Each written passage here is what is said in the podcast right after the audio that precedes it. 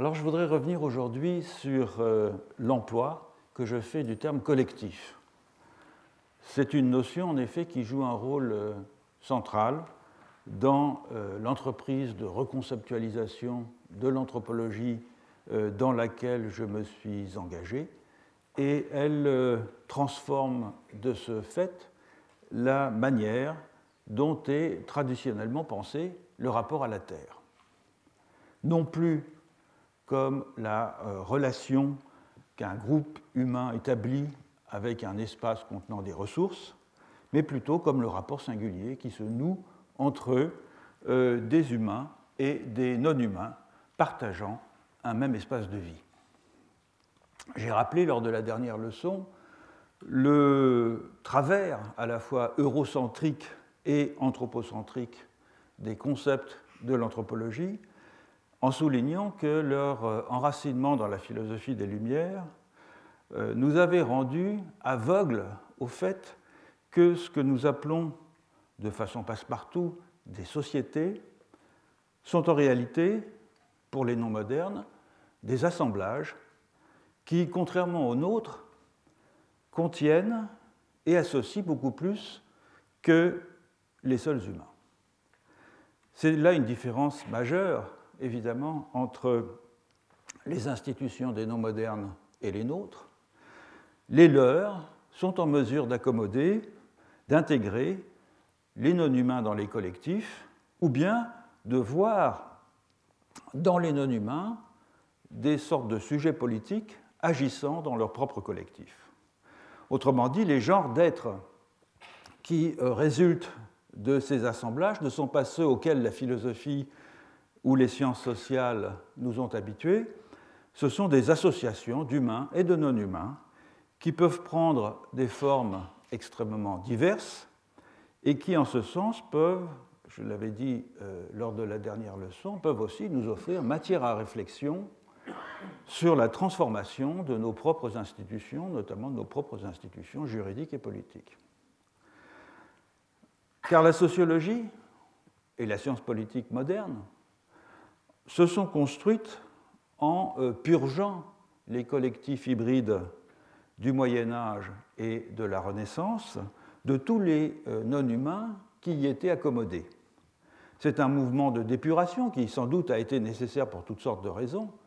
y compris des raisons d'émancipation politique précisément, mais aussi euh, pour les raisons que les sciences sociales avaient à, à ce moment euh, la nécessité de se tailler un domaine de positivité dans la trame du monde. Mais c'est un mouvement qui a considérablement appauvri, il faut le dire, notre euh, conception, notre compréhension du social. Et c'est pourquoi la notion de collectif m'a paru précieuse dans ce travail de euh, reformulation et de refondation, car contrairement à d'autres concepts désignant des ensembles organisée d'être, elle ne préjuge en aucune façon du contenu de ce qui est associé, ni des modes euh, de l'assemblage. Avec le collectif, la dissociation ontologique entre les associations d'humains, sociétés, nations, communautés, lignages, tribus, classes, etc., et les regroupements de non-humains, espèces, hardes, bandes, filières techniques, panthéons, collections, etc., cette dissociation n'a plus lieu d'être. Lieu d'être, et ce n'est pas que, évidemment, toutes les formes d'association soient identiques. Bien au contraire, on aura l'occasion de le voir, mais leur typologie ne repose plus sur la distinction de principe entre humains et non humains qui fondent le régime de la modernité. Alors qu'est-ce qu'un collectif au juste? J'ai emprunté la notion initialement à Bruno Latour, mais l'emploi que j'en fais est différent du sien. Pour Latour, le collectif est le produit d'une action littérale de collecte, au moyen de laquelle divers types de forces et d'êtres sont associés. C'est donc un processus et même un projet indissociable de la théorie de l'acteur réseau dont il constitue l'un des principaux outils et qui consiste, je le rappelle, à euh, assembler des entités hétérogènes et non encore réunies ensemble pour éprouver la pertinence de leur assemblage. L'entreprise est la plupart du temps présentée comme expérimentale et elle vise à raccorder des multiplicités d'associations d'humains et de non-humains qui ne sont plus divisés a priori par le grand partage entre le domaine de la nature et celui de la société. Le collectif latourien désigne donc un processus, un processus qui est à la fois épistémique, métaphysique et politique, de composition progressive d'un monde commun qui fait fi des deux attracteurs euh, habituels de la modernité, la nature et la société. Comme il l'écrit euh, dans Politique de la nature, je le cite, le collectif signifie tout, mais pas deux séparés. Autrement dit, il n'y a pas de spécification initiale quant aux êtres qui intègrent le collectif et quant aux euh, relations qui les unissent. De fait, le collectif est ce qui justifie le travail d'investigation parce que sa nature et sa composition, dans la perspective de euh, la tour, ne sont jamais connues d'avance. On est capable d'avérer l'existence du collectif que lorsque l'on a mis en place le protocole euh, d'expérience permettant de dire que les euh, actants dont il est composé modifient d'autres actants par une suite de transformations élémentaires dont on peut dresser une liste grâce à un protocole d'expérience. À première vue, le collectif latourien n'est donc pas un objet substantif ou même un principe de composition. C'est un procédé visant à reproduire dans une analyse le mouvement même de recrutement de l'ensemble d'humains et de non-humains que l'analyste s'est donné pour objet d'étude et que le citoyen s'est donné pour matière à expérimentation, un ensemble qui, si tout va bien, pourrait devenir une nouvelle forme d'existence politique, c'est-à-dire s'élargir à d'autres actants humains et non humains. Voilà mon résumé rapide de ce que j'entends par le collectif latourien. Tout en saluant l'immense progrès euh, que constitue une notion qui rend compte des assemblages réels d'êtres sans euh, opérer de discrimination ontologique en leur sein, il me semble que réduire le collectif au seul processus de collecte entrepris par euh, les modernes afin de dépasser leurs conditions divisées, revient à se priver de tout ce que les non-modernes peuvent nous enseigner en la matière. Car le collectif entendu comme association d'humains et de non-humains, et de non-humains, ou bien euh, la cohabitation entre des collectifs d'humains et des collectifs de non-humains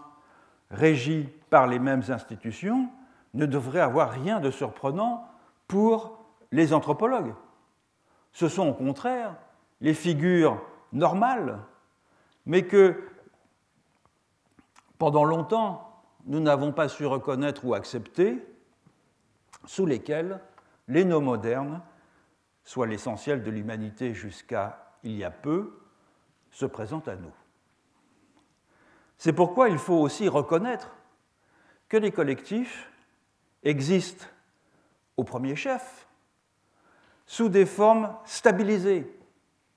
et même canoniques que l'anthropologie sociale et politique a certes décrites de façon fragmentaire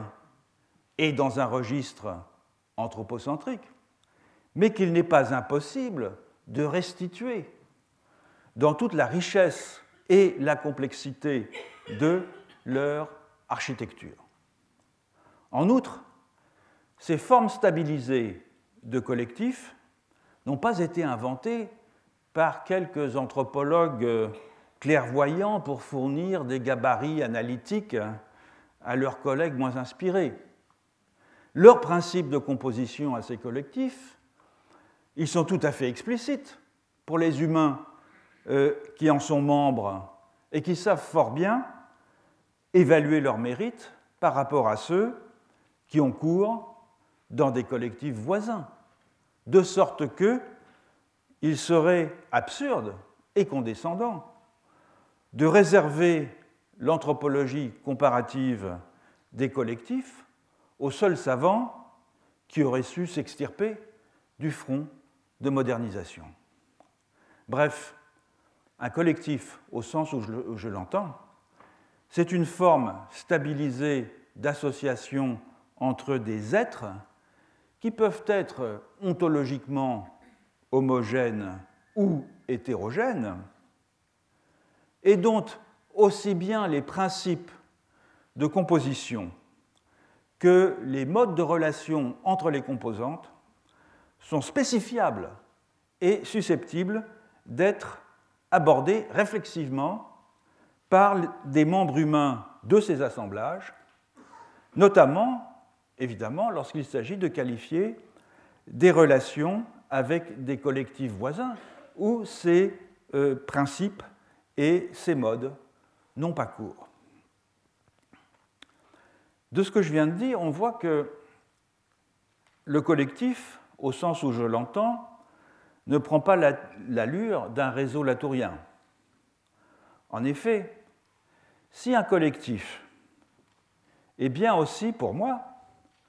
un ensemble où se combinent des entités de toutes sortes, il n'est pas à proprement parler organisé comme un réseau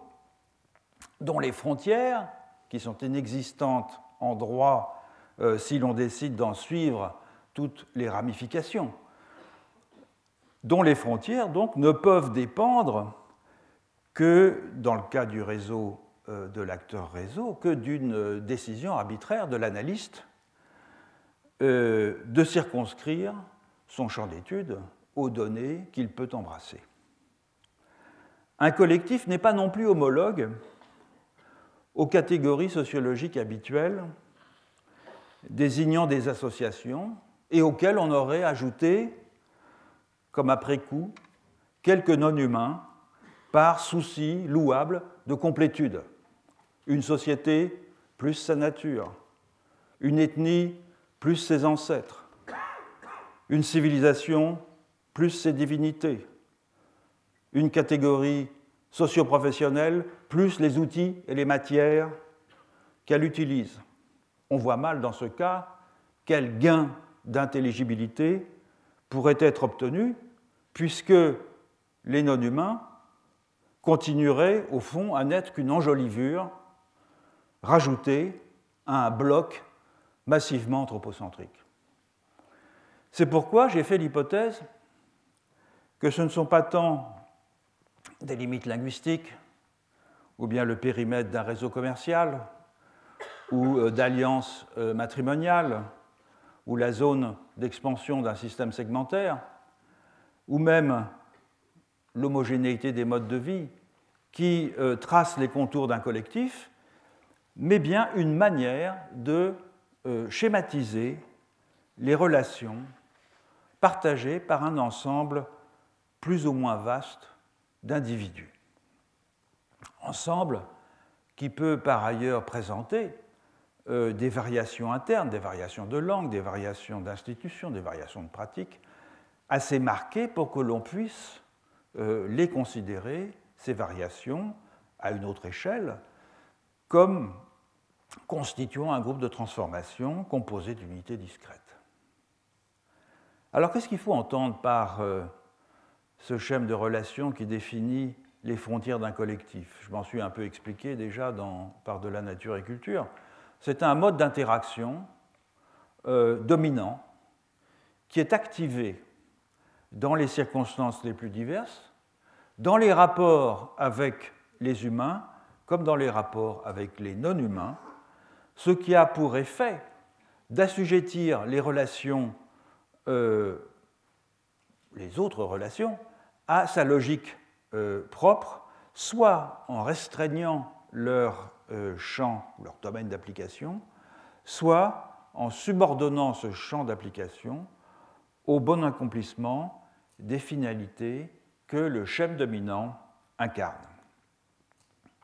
Les modes de relation dominant sont aussi identifiables en ce qu'ils expriment souvent le plus grand écart possible avec ceux en vigueur dans le voisinage immédiat, comme si au fond chaque collectif faisait porter euh, son effort en priorité sur ce qui lui paraît capable de le distinguer de la façon la plus efficace, la plus visible, la plus ostensible euh, des collectifs qui l'entourent ou avec lesquels il coexiste. Et cette façon de se différencier, ce sont les styles d'action et de comportement que ces membres humains en particulier sont conduits à adopter dans la vie courante. C'est comme ça qu'on les identifie, en anthropologie en tout cas. Donc la nature et les limites d'un euh, collectif de ce genre ne sont pas données a priori. Elles ne sont pas données a priori puisque c'est au contraire l'ère d'extension du schéma de relation dominant qui va les fixer, ces limites, au premier chef. Et donc on voit qu'un collectif ainsi défini ne coïncide pas avec, nécessairement avec une société. Ça dépend, si c'est dans le cadre d'un régime ontologique dans lequel la société est la forme de collectif dominant, c'est le cas bien sûr, mais très souvent, et même la plupart du temps chez les non-modernes, ça ne correspond pas avec euh, des notions comme une société, comme une nation, comme une tribu, comme une culture, qui sont des termes embarrassants depuis longtemps pour l'anthropologie par la clôture substantive qu'ils impliquent. le collectif se caractérise avant tout par la discontinuité introduite à son pourtour du fait de la présence manifeste, ostensible, euh, à proximité, d'autres principes de schématisation des rapports entre les existants. Donc,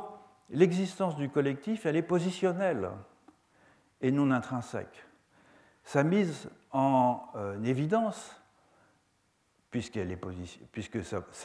son existence est positionnelle, est donc tributaire de la méthode comparative, raison pour laquelle je fais un large euh, appel précisément à cette méthode dans mes cours et mes publications.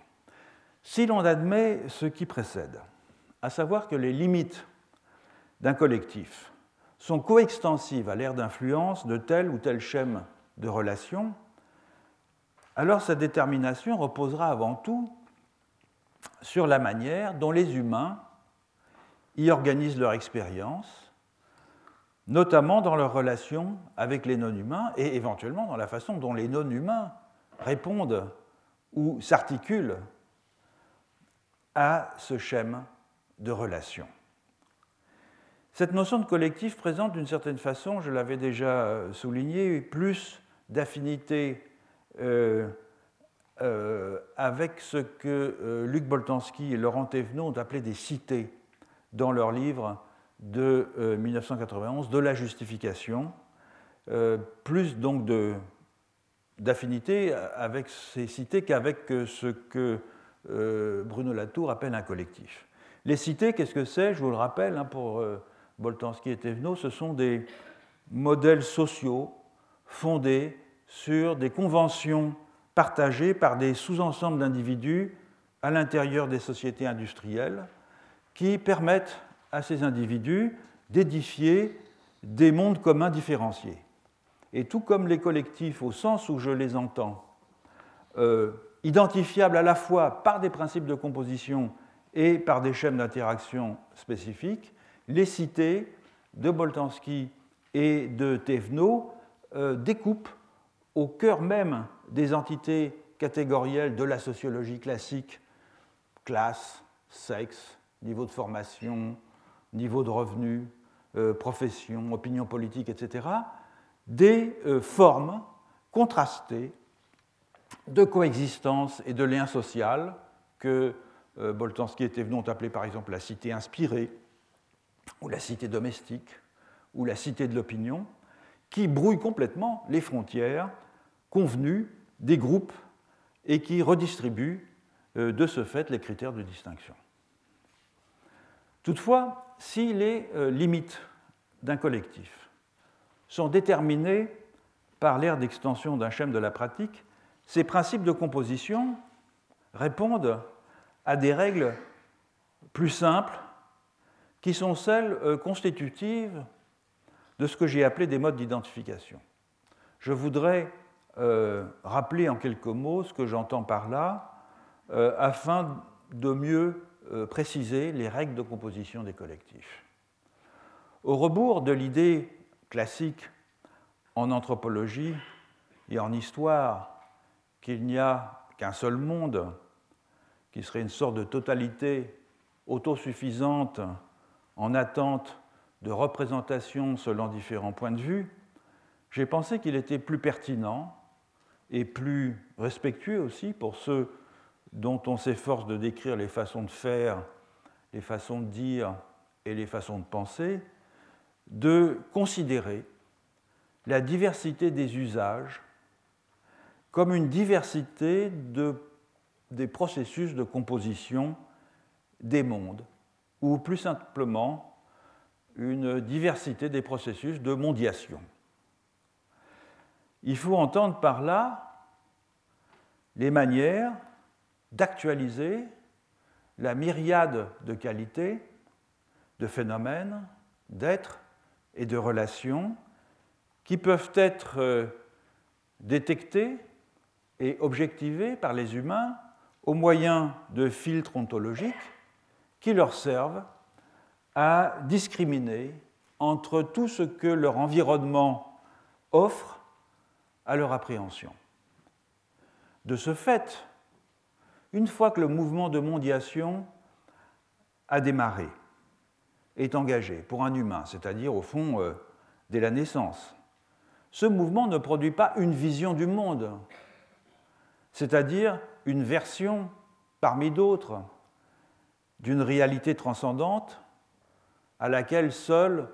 euh, Dieu, la science ou la raison pourraient avoir un accès intégral. Il produit, ce processus de mondiation, un monde au sens propre qui est saturé de sens et euh, fourmillant de causalités multiples et qui chevauche sur ses marges d'autres mondes du même genre qui ont été actualisés par d'autres humains dans des circonstances analogues. Et c'est la relative coïncidence de certains de ces mondes, les repères communs et les expériences partagées dont ils témoignent qui donnent lieu à ce qu'on appelle d'ordinaire, chez les anthropologues en tout cas, une culture. J'ai appelé ces modes d'identification où j'ai appelé mode d'identification, pardon, euh, ces filtres ontologiques qui structurent la mondiation, en reprenant une idée de Mauss, qui m'a paru très juste, que, je, je cite Mauss, l'homme s'identifie aux choses et identifie les choses à lui-même, en ayant à la fois le sens des différences et des ressemblances qu'il établit. Et on peut voir ces euh, modes d'identification comme des schèmes cognitifs et sensorimoteurs incorporés lors de la socialisation dans un milieu euh, physique et social euh, particulier, schèmes qui fonctionnent comme des dispositifs de cadrage de nos pratiques, de nos intuitions et de nos perceptions, sans mobiliser nécessairement pour autant un savoir propositionnel. Autrement dit, c'est ce genre de mécanisme qui nous permet de reconnaître certaines choses comme significatives et d'en ignorer d'autres, euh, d'enchaîner des séquences d'actions sans avoir à y réfléchir, d'interpréter d'une certaine manière des événements et des énoncés, de canaliser euh, nos inférences quant aux propriétés des objets présents dans notre environnement. Bref, c'est tout ce qui va sans dire et tout ce qui se dit sans qu'on y pense. Or, malgré la grande diversité euh, des qualités que l'on peut détecter dans les êtres et les choses, ou que l'on peut inférer à partir d'indices euh, offerts par leur apparence et par leur comportement, il est plausible de penser que les façons dont ces qualités s'organisent ne sont pas très nombreuses. Nos jugements d'identité, c'est-à-dire la reconnaissance de similitudes entre des objets ou des événements singuliers, ne peuvent dépendre d'une série de comparaisons analytiques menées euh, terme à terme. Parce que pour des raisons d'économie cognitive, ces euh, jugements d'identité doivent pouvoir s'opérer rapidement et de façon non consciente, par induction, à partir de schèmes partagés qui sont autant de dispositifs permettant de structurer les qualités perçues et d'organiser les comportements. Donc à partir d'une expérience de pensée assez simple, j'ai fait l'hypothèse qu'il n'y avait pas plus de quatre modes d'identification, beaucoup d'entre vous sont familiers avec cette idée, c'est-à-dire pas plus de quatre manières de systématiser les inférences ontologiques, chacune étant euh, fondée sur les genres de ressemblance et de différence que les humains décèlent entre eux et les non-humains sur un double plan physique et moral. Et en effet, face à un autrui quelconque, qu'il soit humain ou non humain, euh, je peux supposer soit qu'il possède des éléments de, physicalité et d'intériorité identiques euh, aux miens, j'ai appelé cela le totémisme, soit que son intériorité, sa physicalité soit euh, distincte des miennes, et j'ai appelé ça l'analogisme, soit enfin que nous avons des intériorités similaires et des physicalités hétérogènes, et j'ai appelé ça l'animisme, soit enfin que nos intériorités sont différentes et nos physicalités analogues, et j'ai appelé ça le naturalisme. Je ne vais pas revenir ici évidemment sur le détail de ces modes d'identification dont j'ai beaucoup parlé dans mes cours au fil des années, dont j'ai même fait la théorie en fait au fil de mon enseignement ici au Collège de France. Je voudrais euh, surtout maintenant mettre euh, en, évidence que chacun de ces modes d'identification euh, s'exprime dans des formes d'association réunissant une partie des existants dans des ensembles sui generis. En effet, l'animisme, le totémisme, le naturalisme et l'analogisme adviennent à une existence publique dans des ontologies qui vont privilégier tel ou tel d'entre eux comme principe d'organisation du régime des existants, et chacune de ces ontologies, à son tour, va préfigurer un genre de collectif plus particulièrement adéquat au rassemblement dans une destinée commune des types d'êtres qu'elle distingue et à l'expression complémentaire de leurs propriétés dans la vie pratique. Donc la question sociologique générale, si vous voulez, c'est bien une question de composition. Quel être est-il associé avec quel autre? Ou au contraire séparé de lui? De quelle façon Par quel type de lien Et pour mener en commun, quel type d'action? On va répondre à ce genre de questions euh, chemin faisant au cours de l'année, en examinant euh, comment les agents humains et non humains des collectifs se situent par rapport à quelque chose de tout à fait fondamental, à savoir la Terre. Pourtant, il n'est pas inutile euh, de présenter dès à présent certaines caractéristiques que prennent ces assemblages selon les ontologies sur lesquelles s'appuie leur mode de composition,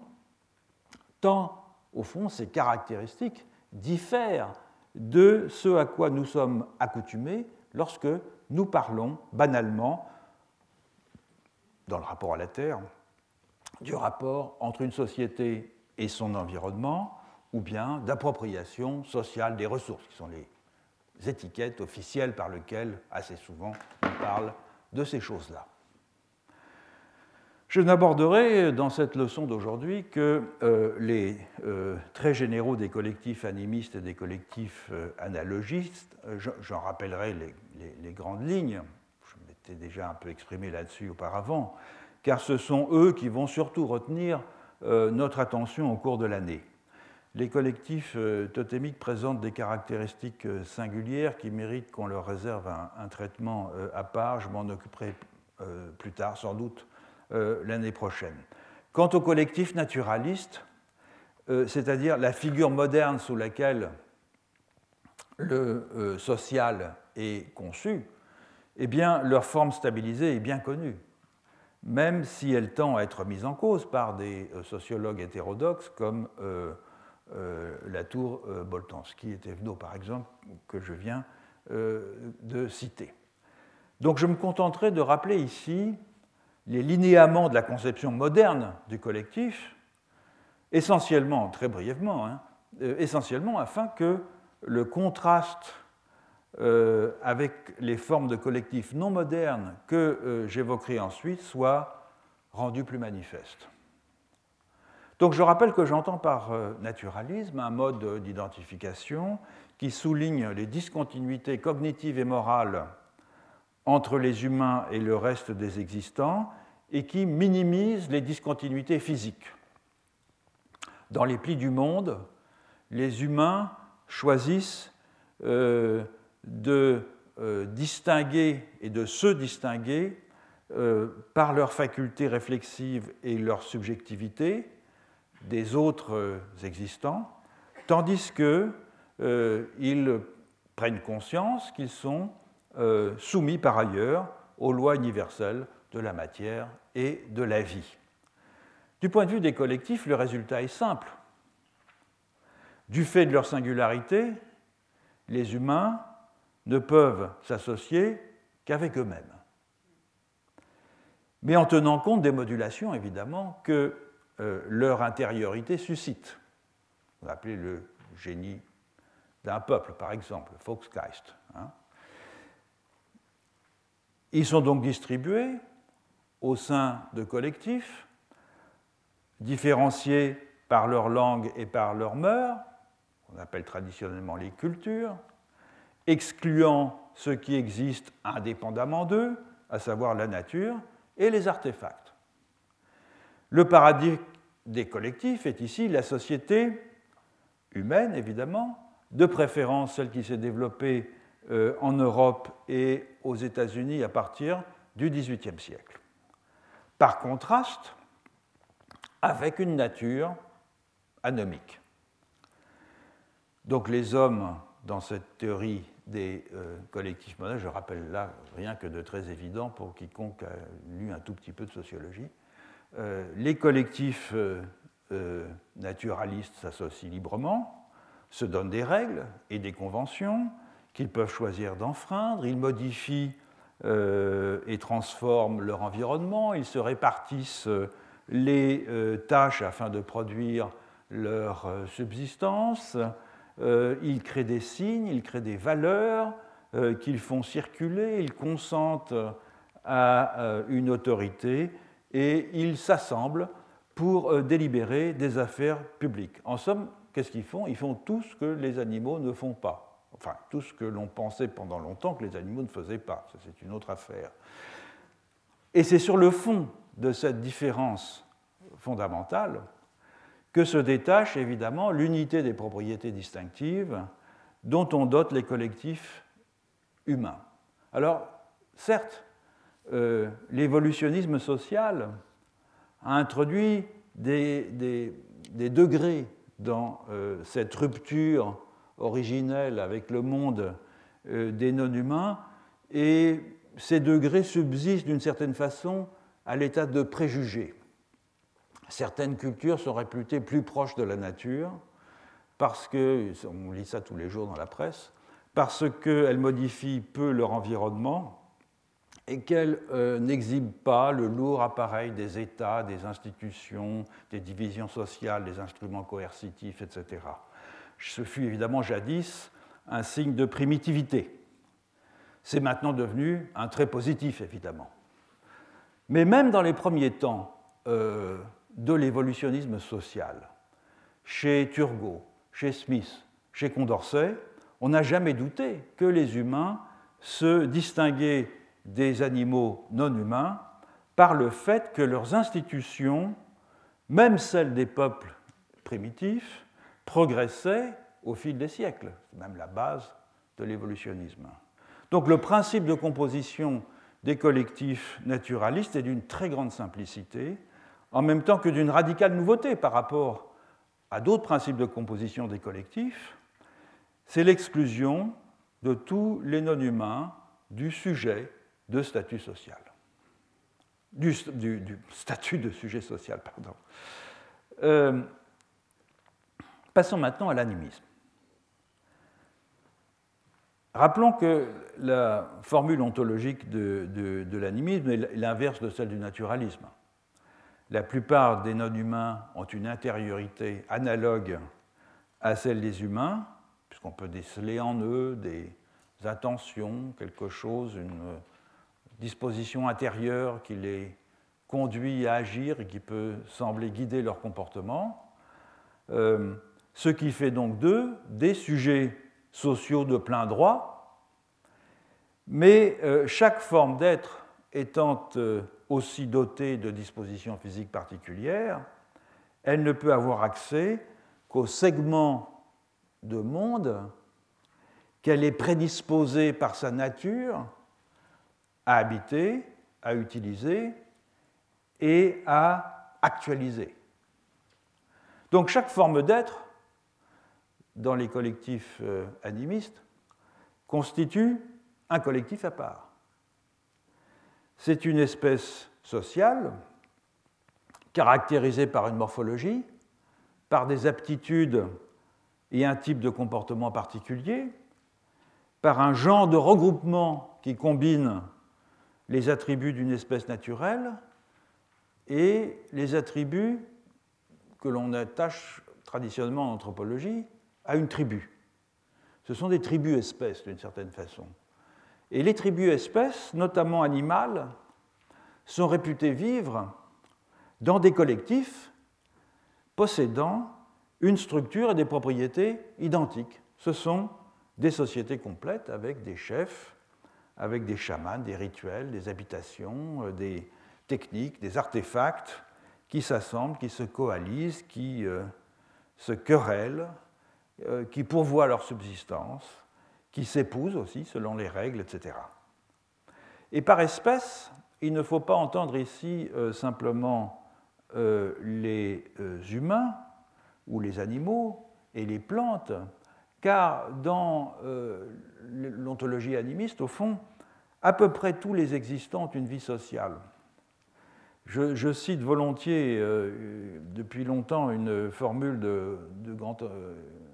ethnographe russe, Bogoras, à propos des Tchouktches de Sibérie orientale, qui écrivait pour les Tchouktches, donc même les ombres sur le mur constituent des tribus particulières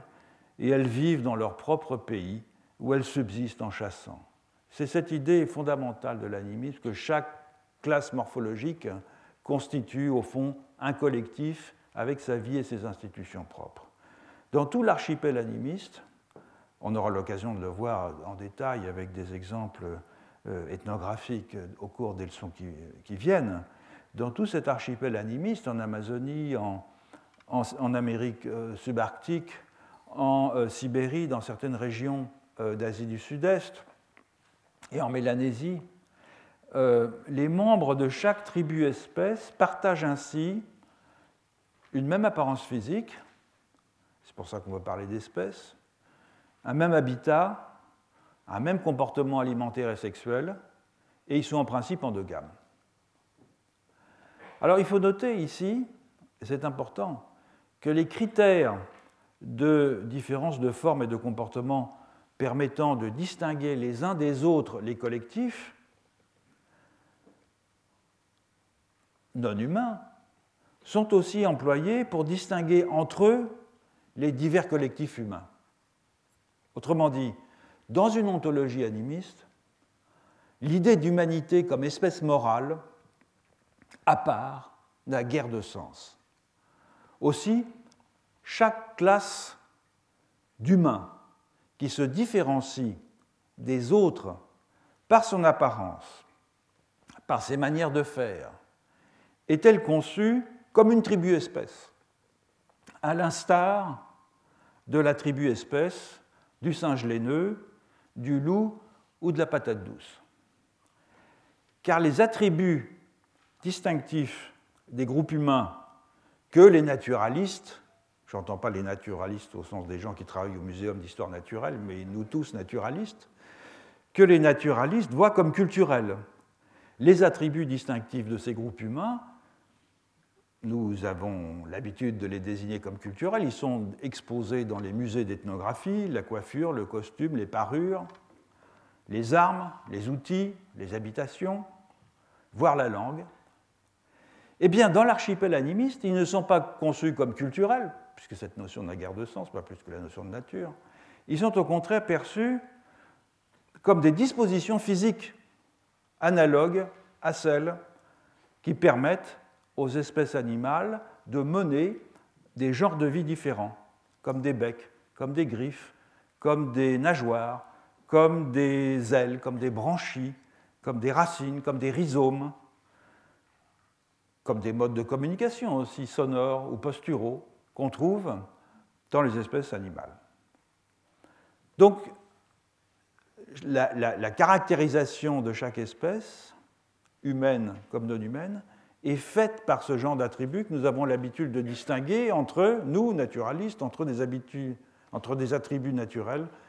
pour euh, les euh, espèces euh, naturelles et comme des attributs culturels pour différencier au sein de l'humanité des classes ethniques, des groupes, des sociétés, etc. Ce n'est pas du tout le cas dans l'univers animiste. En outre, si l'affiliation à chaque collectif repose bien euh, sur une corporéité d'espèces, c'est-à-dire sur le fait de partager une même apparence physique, un même habitat, un même comportement alimentaire. L'idée même du collectif n'est définie que par le fait que le collectif est appréhendé selon un même point de vue par les autres tribus espèces. Autrement dit, si l'espèce biologique sert de modèle analogique concret pour composer les collectifs, cela n'est possible que parce que ces collectifs, tout comme les espèces, ne sont jamais intégrés dans une totalité fonctionnelle de niveau supérieur. Au-dessus de la tribu espèce des Indiens, Hatchwar, des Tchouktches, etc., de la tribu espèce au-dessus de la tribu espèce toucan, au-dessus de la tribu espèce pécari, il n'y a plus rien en commun. Il n'y a pas de principe de totalisation plus général, si ce n'est un prédicat abstrait que les, que les anthropologues naturalistes qui les observent ont inventé pour essayer de résoudre cette diversité, et c'est ce qu'on appelle la culture. Pour les animistes, donc, ce que les naturalistes appelle la nature et la surnature, eh bien, ces domaines sont peuplés de collectifs sociaux avec lesquels les collectifs humains nouent des relations conformément à des normes supposées partagées par tous, car euh, humains et euh, non humains échangent des signes, des signes qui sont généralement iconiques et indiciel. Je reviendrai sur cette question très importante de la communication entre les collectifs euh, animistes dans une leçon euh, prochaine. Ils échangent donc des signes, autrement dit, des indications qu'ils se comprennent entre collectifs mutuellement dans leurs interactions pratiques. Et ces signes ne peuvent être interprétables par les uns et par les autres que s'ils sont gagés sur des institutions qui les légitiment et qui leur donnent un sens, garantissant ainsi que les malentendus, les quiproquos, dans la communication interspécifique, seront réduits au minimum. C'est important quand on vit pour l'essentiel euh, de la prédation euh, d'autres collectifs, la chasse ou l'horticulture, qui est une forme de prédation aussi. En somme, tous les euh, collectifs sociaux isomorphes de l'animisme prennent comme modèle la société humaine. Et c'est ça un grand paradoxe. Ou plus exactement, ils prennent comme euh, modèle la société particulière, le collectif particulier, je prends l'expression société ici pour que la chose soit plus clairement compréhensible, qui prête son organisation interne, qui prête son système de valeurs, qui prête son mode de vie au collectif de personnes non humaines avec lesquelles elle interagit. Donc les collectifs animiques ou animistes sont différents entre eux, évidemment du fait de la composition exclusive de leur population, mais ils sont complètement homogènes du point de vue de leur principe d'organisation. Pour les Indiens Hatchwar, pour la, tribu, pour la, tribu euh, espèce tapir, a le même type de chef, a le même type de chaman, a le même type de système rituel que la tribu Pekari, que la tribu euh, et bien sûr que la tribu Hatchwar. Alors on pourrait se dire que c'est du sociocentrisme, ou qu'il y a un sociocentrisme implicite dans cette euh, euh, façon de considérer les autres collectifs comme étant euh, organisés selon des principes qui sont identiques à ceux du collectif humain qui en parle lorsque les enquêteurs ethnographiques vont les écouter.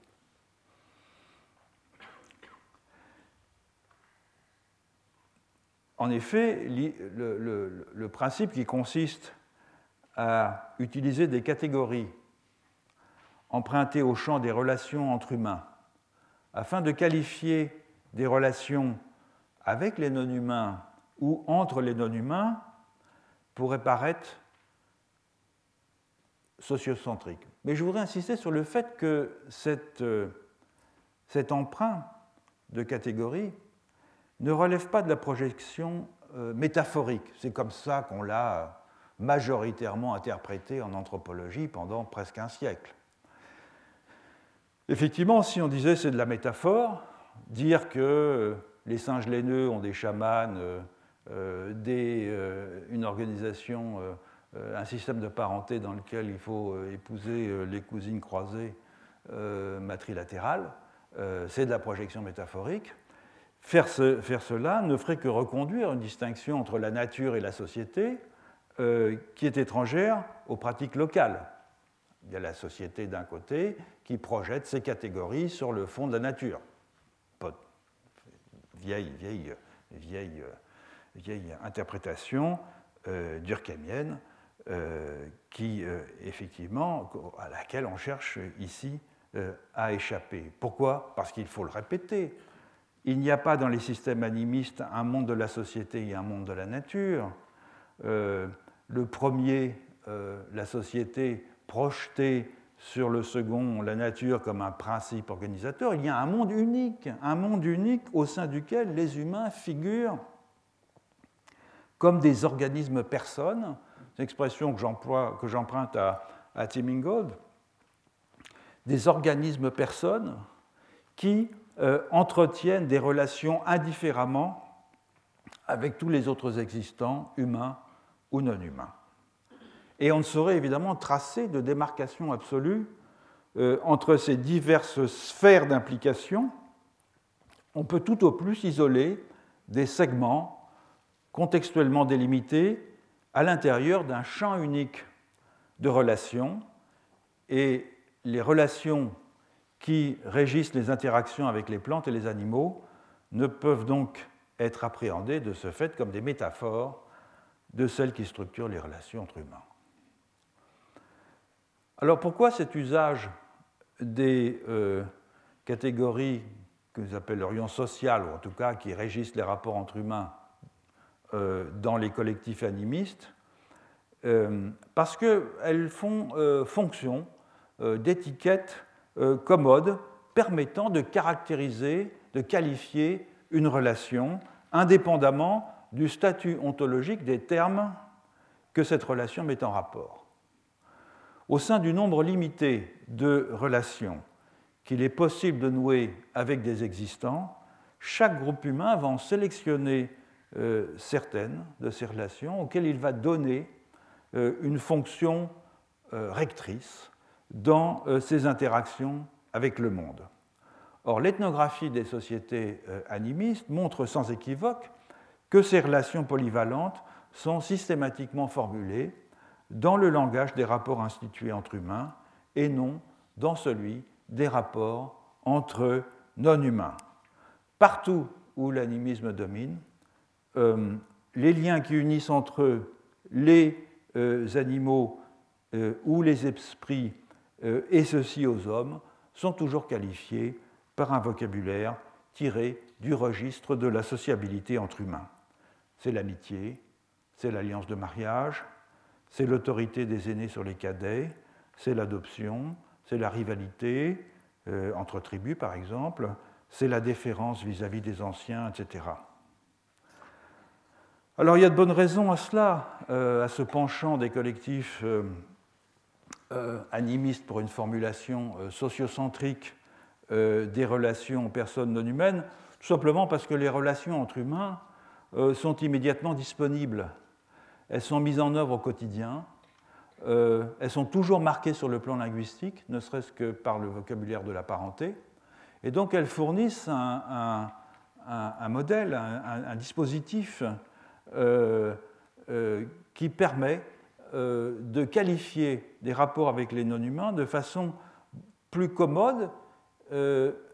étant entendu par ailleurs que les enquêtes ethnographiques ont aussi montré que les relations entre non-humains sont soit euh, difficiles ou qu'il n'existe assez souvent pas de termes pour les euh, qualifier, même lorsque, dans le cas où elles sont formellement semblables à celles entre les humains et euh, exprimables dans les mêmes termes, c'est par exemple la, la maternité, la prédation, la conjugalité, la rivalité, etc., ou bien beaucoup plus difficiles à qualifier de façon précise. Donc les relations entre humains se présentent comme des, euh, des schèmes abstraits, réflexifs, plus commodes à manipuler, plus faciles à mémoriser et plus faciles à mobiliser pour un usage étendu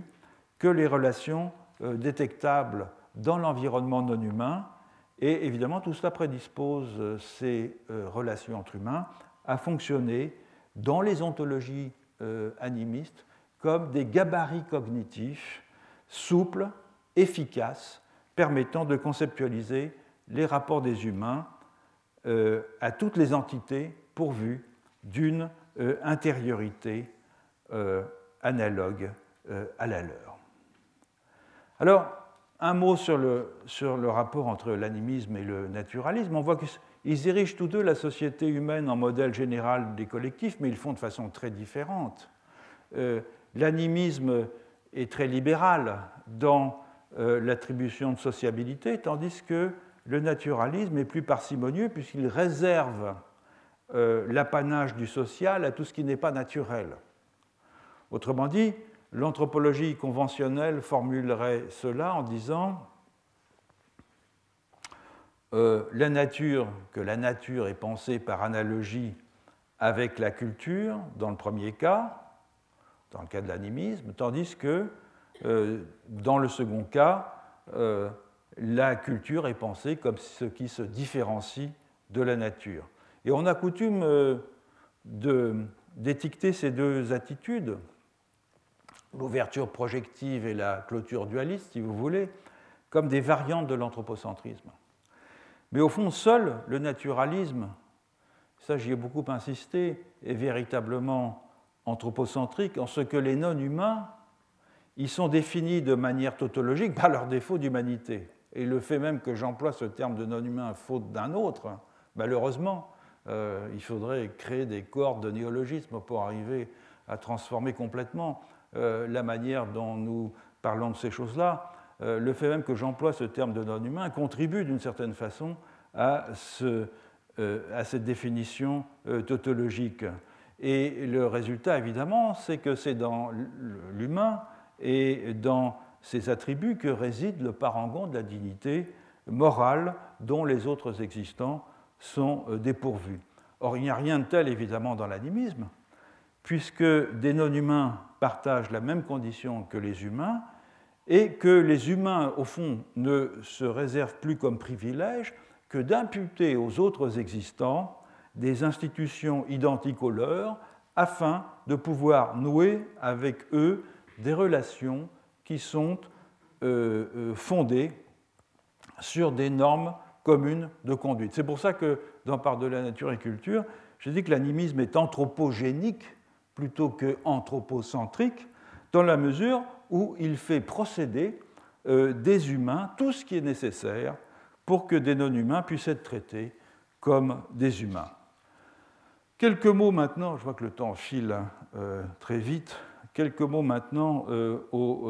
pour, à propos des collectifs analogistes. Pendant longtemps, ces collectifs étaient les plus nombreux à la surface de la Terre et ce sont ceux auxquels l'anthropologie a consacré depuis un quart de siècle, même depuis un siècle, même depuis un. Oh, dire, à partir, des, années de, la, Première Guerre mondiale, disons, jusqu'à jusqu'à la, jusqu'au début des années 50, euh, l'anthropologie leur a consacré euh, l'essentiel de son attention. Donc, je rappelle, une ontologie analogiste, c'est simplement, si on peut dire, euh, une ontologie qui est fondée sur le principe que chaque existant est une singularité qui va se démarquer des autres existants par la combinaison propre de ses qualités physiques et morales, de ce que nous appelons des qualités physiques et morales, combinaison qu'il faut pouvoir alors relier à d'autres combinaisons par des rapports de correspondance, si l'on veut que le monde fragmenté où toutes ces combinaisons prennent place puisse demeurer un monde intelligible et un monde habitable. Donc l'ensemble des, existants dans ce genre d'ontologie est tellement fragmenté, diffracté, euh, euh, disséminé en une pluralité d'instances et de déterminations que l'association de ces singularités peut emprunter de très nombreuses voies. Mais pour diverse que soit la morphologie euh, des assemblages d'humains et de non-humains que euh, l'analogisme autorise, celui-ci se présente toujours comme, euh, ou plus exactement, ces combinaisons se présentent toujours comme des unités constitutives d'un collectif beaucoup plus vaste, puisqu'il est coextensif avec le monde. Donc le collectif analogiste, au fond, c'est un collectif dans lequel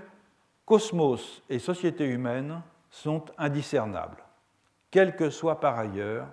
les types de segmentation interne qu'un ensemble aussi étendu requiert pour demeurer opératoire. Et ce qui est important de souligner aussi, c'est que, aux yeux de ceux qui composent ce genre de collectif euh, analogiste, euh, il est le collectif est taillé aux mesures du cosmos tout entier, mais il est découpé toujours en unités constitutives, interdépendantes, que euh, structure une logique d'emboîtement segmentaire. Lignage, moitié, caste, euh, groupe de filiation de diverses natures étire toutes les connexions des humains avec les autres existants dans toutes les directions de l'inframonde jusqu'à l'empirée. Et si un collectif analogiste contient en droit le cosmos tout entier, rendant ainsi illusoire la possibilité d'isoler en son sein un ensemble autonome d'humains que l'on pourrait appeler une société, chacun des segments qui composent ce collectif est lui-même une association composite où figurent des humains, des sites, des animaux, des ancêtres, des montagnes et mille autres choses encore qui participent à leur place à la diversité du monde dont le collectif est l'expression. Alors, je voudrais juste insister sur un aspect de ces, de, ces, collectifs qui est important pour le propos de cette année, c'est que c'est l'usage qui est répandu dans toutes les dimensions de l'existence des symétries spatiales et temporelles et des structures répétitives en abîme. Quartiers, orients, étages se renvoyant euh, l'un à l'autre, retournement périodique du cosmos sur son axe, euh, répétition du passé dans l'avenir, toutes ces choses-là sont absolument caractéristiques euh, des collectifs analogistes, mais aussi les ancêtres divinisés dont on va exhiber les dépouilles afin de maintenir vivace le fil qui les relie au présent, tout est fait pour qu'aucune singularité, c'est l'obsession des collectifs analogistes, aucune singularité ne demeure en dehors du grand réseau des connexions. Donc on le voit, le rapport au sol joue ici un rôle euh, fondamental, tant dans l'ordonnancement de l'espace le long d'axes et de coordonnées, que dans l'importance qui est accordée euh, à certains sites, euh, généralement cérémoniels, où sont périodiquement réaffirmés les droits aux ressources locales et les attachements à ceux qui euh, les rendent possibles. Donc je vois, le temps passe. En plus, je, suis maintenant, comme tous les profs ici, limité par le fait que, comme nos cours sont enregistrés et diffusés sur France Culture, on est obligé de se cantonner à une heure pile. Donc, euh, bon. Donc je suis obligé de conclure. Et au terme de ce, bref euh, inventaire euh, de quelques formes structurelles de collectifs, je pense qu'on se trouve en situation maintenant d'aborder de façon différente le rapport à la Terre. Non pas comme l'appropriation et la mise en valeur euh, d'un territoire par une société, mais comme le rapport singulier qui se noue entre des humains et des non-humains qui partagent un même milieu de vie, comme une forme stabilisée d'association entre des existants euh, très divers qui offrent le cadre et parfois la condition euh, des modes d'usage de l'espace et des modes d'usage de certains des existants que cet espace contient. Et c'est ce qu'on va commencer à examiner euh, lors de la prochaine leçon, en nous penchant sur des cas de collectifs non modernes qu'on pourrait qualifier de libres. Libres parce qu'ils représentent l'expression minimale, si vous voulez, d'attachement à des sites ou à des trajets. Merci.